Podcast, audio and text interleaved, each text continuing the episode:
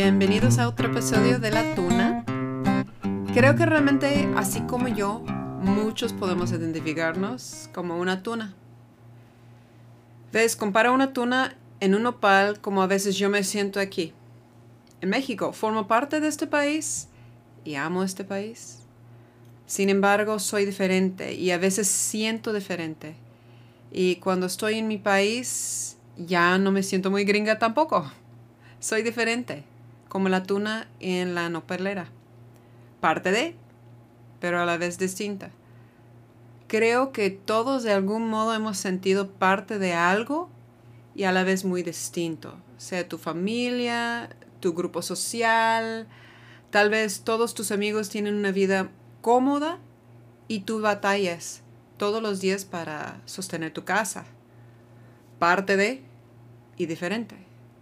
Si así has sentido, déjame decirte, todos lo sentimos, como la tuna. En el episodio anterior hablamos un poco a las personas que conviven mucho con alguien que eh, batalla con sobrepeso o obesidad. Y en este episodio hablaré un poco acerca de mi experiencia en salir de la obesidad. Pero creo que con este tema vamos a abarcar varios episodios. Y antes de que lo hago, quiero dar un disclaimer. O sea, quiero zafar de la responsabilidad de causar confusión. Y déjame decir que no soy experta ni en nutrición, ni soy entrenadora. Hablo solo de lo que he aprendido y mis experiencias personales. Así que nadie me va a culpar de nada, ¿eh? Quiero decir primero, eh, nunca he sentido delgada en mi vida hasta ahora. Ni siquiera en mi niñez, mi infancia. Siempre supe que yo estaba llenita. Y realmente no era cierto. Ah, creo que en mi infancia estaba yo entre lo normal para una niña. Ah, y ya que lo pienso en retrospectiva, me he puesto a pensar en por qué siempre sentí gorda. Y creo que parte del problema era que mi mamá batallaba con obesidad. Y así ha sido toda mi vida. Nunca he visto a mi madre en un peso normal o ni siquiera en el nivel de sobrepeso. Siempre ha sido obesa. Y de cierta forma creo que tus padres forman una gran parte de tu autoimagen, tanto con sus palabras como con su ejemplo. Esta es la primera vez en mi vida que he sentido delgada. O más bien, siento que la gente no me juzga en su mente a verme por estar tan gorda. Sabes, lo que he dicho antes, ah, lo volveré a decir si nunca has sufrido o, estado en obesidad, será difícil que puedas compadecer bien con la batalla que es. Hay una guerra en tu mente. Te odias y te consientes y eres una montaña rusa de bipolaridad terrible. Ah, cuando era niña tenía una amiga y ella era mi mejor amiga, se llamaba Amber. Y yo era chaparrita y pues más llenita. No creo que ni tanto y creo que si vieran mis fotos de mi infancia dirían, como gordita, porque realmente no era, pero así yo tenía en mi mente. Y Amber era muy alta y era muy delgada. Y el otro día estaba comentando a mis alumnos cómo yo le tenía tantos celos a esa niña por su letra tan bonita que tenía. Era muy inteligente, no batallaba en la escuela y yo batallé bastante porque ah, tengo dislexia. Y me acuerdo, se nos ocurrió meter las dos en ballet, se imaginan. O sea, primer clase fue mi última clase. Fui y la instructora, ay, se enamoró de Amber porque era alta, era delgada, era muy flexible, etcétera, etcétera. Y la utilizó como ejemplo mucho en cómo debemos estirar, etcétera, etcétera. Y me sentí como que no fuera posible que yo pudiera ser bailarina. Ah, y hoy en día disfruto mucho a bailar el baile folclórico mexicana. Y no estoy tan mal. Así que realmente todo eso estaba en mi mente. Y estaba en mi mente porque tenía esa idea que estaba gordita y ámbar no. Que su letra estaba bonito y mi letra no. Que ella tenía las cosas resueltas. Su familia es, es, es griega y tenían comidas muy extraños y, y exóticos en su casa. Y su mamá era muy alta, delgada, muy, muy amable. Y comparaba mi vida a su vida y yo sentía que pues yo era una persona faltante, ¿no? Que no tenía lo que se necesitaba. Ah, en la universidad, muchas veces en mi vida volvió a suceder. Y había mi mejor amiga en la universidad, se llamaba, no se llama todavía, Katia. Y también igual era muy, muy delgada y muy inteligente. Y yo me hacía comparaciones en mi, mi mente. Así que creo que un paso importante para ganar esta batalla ha sido aprender a querer ser Rebeca y cuidarla a ella y desear lo mejor para ella. No desear ya ser Amber, no desear ya ser Katia, sino querer ser yo. Ah, entonces, la mayoría de la batalla para perder de peso empieza en la mente. Ahí empieza. y definitivamente esa batalla pasé muchos años perdiéndola. Yo tengo recuerdos, a mis 11 años, mi hija tiene 10 y la veo tan chiquita y tan inocente y se me hace difícil que una niña de esa edad puede tener esos pensamientos, pero yo me acuerdo a tratar de hacerme vomitar después de comer ah, para tratar de adelgazarme. Ah, entonces ya a esa edad las mujeres por lo menos conocemos ese ciclo vicioso de lo que en inglés llamamos binge eating o más bien un ciclo de sobrecomer. Primero te prometes comer bien, ya vas a ponerte serio y vas a comer conforme a una dieta y normalmente son dietas muy extremas, o ya no voy a comer por varios días o voy a comer bien poquito, lo que sea, ¿no? y después tu mente te hace la jugada de hacerte sentir que estás siendo privado o privada de, de alimentos, aunque estás perfectamente bien. Entonces, eh, te rindes y justifiques el comer y no solo comes, comes un montón, ¿no? Un montón. Mi favorito de mi infancia, mi favorito, era, había como unos vasitos que tenía como un tipo de carne en caldo como un, lo que en Sinaloa conocemos como barbacoa, algo así parecido. Y yo tomaba doritos, las aplastaba y las echaba en ese vasito con todo eso. Ese era mi favorito. mi papá en, a un lado de su cama tenía en su mueble siempre MMs. No sé quién los acababa, yo o él. ¿no? Ah, ya llegando a la edad, ya después de que había venido a México por primera vez, aprendí a comer maruchan con salsa y limón, ¿no? Ah, pero mi hermano lo tomó un paso más allá. Y echábamos mayonesa con ramen con salsa y limón. Delicioso. No mm, se me hace un pecado comer helado de vainilla sin una cucharada de crema de cacahuate. Entonces, todas estas comidas, déjame decir que todavía los como excepto el Doritos con el vasito, porque no hay aquí en México. Ah, pero todo eso, no estoy diciendo que nunca la como. Pero esos eran mis go-tos, o sea, esas comidas eran las que más ah, agarraba cuando estaba en ese momento de sentir privada de alimentos, ¿no? Entonces me comía y comía de más. Y luego, después, te da como esa sensación de estar fuera de control, que no tienes tu vida bajo control y sientes una cantidad de vergüenza terrible. Y la última etapa de ese binge eating o sobre, sobre comer es prometer hacer dieta para tomar control otra vez.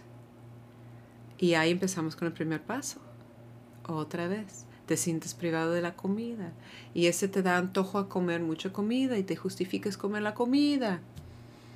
Y todo eso puedo recordar a pasar desde mis 11 años hasta ser adulta. Vivía con vergüenza continua por lo que comía. Y eso me provocaba tomar medidas extremas, que ya no voy a comer nunca, voy a pasar una semana con pura agua o, o sea, cosas así ridículas. Y esas medidas extremas no podía cumplir con ellos. Y eso me hacía perder el control y me metí en ese ciclo. Así que perder peso siempre, siempre, siempre, siempre ha sido como enfrente en mi mente.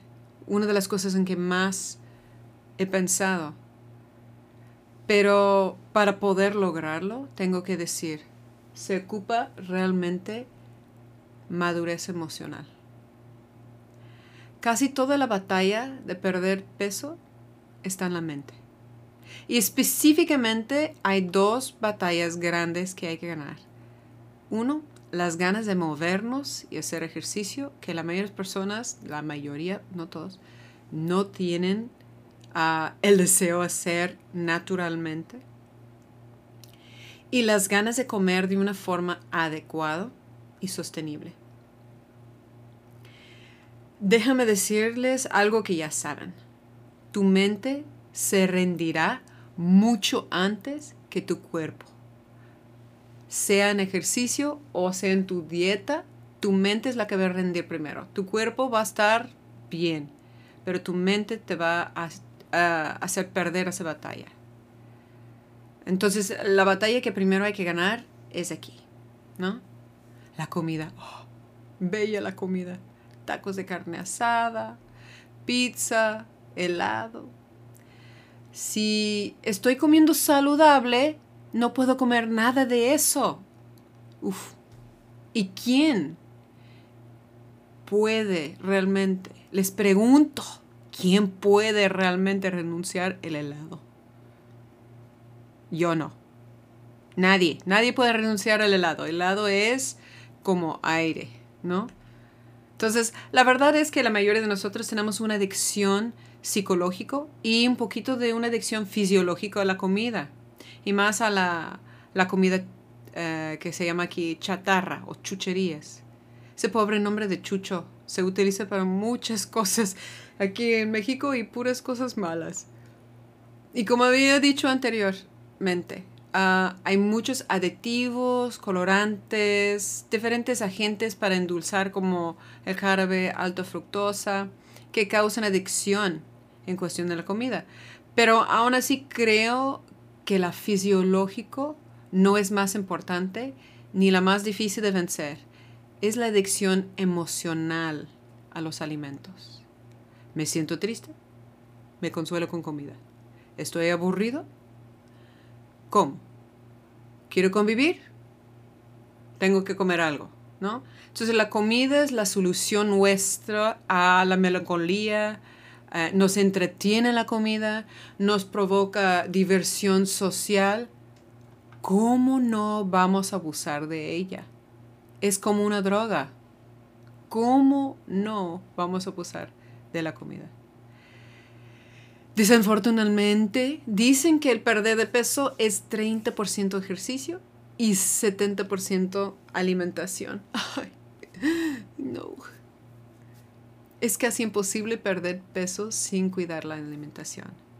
Pero les voy a decir algo que a lo mejor les va a sacar de onda. Las dietas no sirven. No sirven. Bueno, si lo sigues estrictamente, te va a servir para bajar de peso. Pero hay un problema con las dietas. ¿Por qué? Bueno, vemos el ciclo de la dieta ¿no? Y porque hay tanto, no sé cómo se llama en español, rebote, o sea que regresas a tu peso normal. ¿Por qué? Bueno, paso número uno, comprometes con planes de ejercicio irrealistas. Paso número dos. Quitas muchas comidas que disfrutas. Restringes machín tus calorías. Paso número tres. Llegas a la meta. Perdiste el peso que querías perder. Bien. Paso número cuatro. Ya llegaste, así que dejas la dieta. Ya no lo haces. Y dejas el régimen difícil de ejercicio que estabas haciendo porque no podías sostener tanto ejercicio. ¿Y qué pasa? Paso número 5. Regrese todo el peso. Y paso número 6. Repites el proceso del 1 al 5 otra vez. ¿No? Hacer dieta para perder de peso permanentemente uh, sirve tanto como tratar de clavar gelatina a la pared. O sea, no sirve. No se puede clavar gelatina a la pared y realmente la dieta que sea temporal no va a causar que pierdes peso permanentemente. Así que, si quieres bajar de peso y que sea permanente, tienes que cambiar tu dieta en una forma sostenible, o sea, que siempre podrás hacer. Debes incluir de vez en cuando tus comidas favoritas. No debes de sentir que te estás privando de todo lo que te trae gozo en cuestión de la comida. Debes aprender a comer mejor y cuidar la alimentación. Debes aprender cuántas calorías puedes consumir o debes de consumir. Cuántas calorías en general tienen las comidas que comes y agarrar la porción adecuada. O mejor gastar tus calorías en algo un poquito más sustentoso y menos calorías. Ah, debes de limitar ciertas comidas que te hacen daño. Algunas personas el pan y, y la, la harina, todo eso les hace daño. O sea, les causa inflamación o lo que sea. Entonces, aprendemos a no consumir tanto lo que nos hace daño. ¿Sí? Pero hay que evitar decir jamás volveré a comer tal cosa, ¿no? Porque nos va a provocar los deseos terribles a comerlo y vamos a entrar en ese ciclo de que sentimos privados y, y, para consolarnos comemos demasiado y luego nos provoca vergüenza y tratamos de tomar control otra vez y hacemos dieta otra vez. Entonces, hay que tratar de incluir comidas que nos gusta en una forma saludable. Solo se puede hacer eso a través de educarnos en cómo debemos de comer. Por ejemplo, asesorarnos con un un nutrólogo, ¿no? Ese sería un muy buen paso. Entonces, ah, y aquí viene la otra cosa. Realmente para bajar de peso permanentemente cuesta tiempo y compromiso. Ah, y un poquito de autodisciplina. Dicen que perder de peso más permanente es el que sea más lento. Si bajar de volada, eh, si bajas de volada el peso, es muy probable que lo vas a volver a subir. Nadie sueña con bajar lentamente. Obviamente, todos decimos, para el verano quiero perder 20 kilos. Pero probablemente para lograr eso tendrías que tomar medidas extremas que no pueden ser sostenibles ni permanentes. Así que hay que reconocer que si vamos a bajar de peso es una inversión por un buen de tiempo. Hay que reaprender a comer. Hay que empezar a probar comidas más saludables. Hay que hacer unos intercambios eh, con otros alimentos de más bajo caloría, ¿no? Pero lo que no hay que hacer es dieta, ¿vale? No hay que hacer dieta. Bueno, en la siguiente, el siguiente episodio vamos a expandir un poquito más acerca de la psicología del comer y hablaremos este, un poquito de cómo enamorarnos del ejercicio, que también es un paso fundamental. Para mí ha sido para bajar de peso. Y también enamorarme de hacer ejercicio me ha mejorado mi estado de ánimo. Ah, me ha ayudado a bajar la sensación de ansiedad que a veces tengo. Entonces, Eh, también les voy a platicar algunas cosas prácticas que a mí realmente me ayudaron a perder casi 35 kilos. Y bueno, es todo para hoy. Espero que se han reído, pero espero que aún más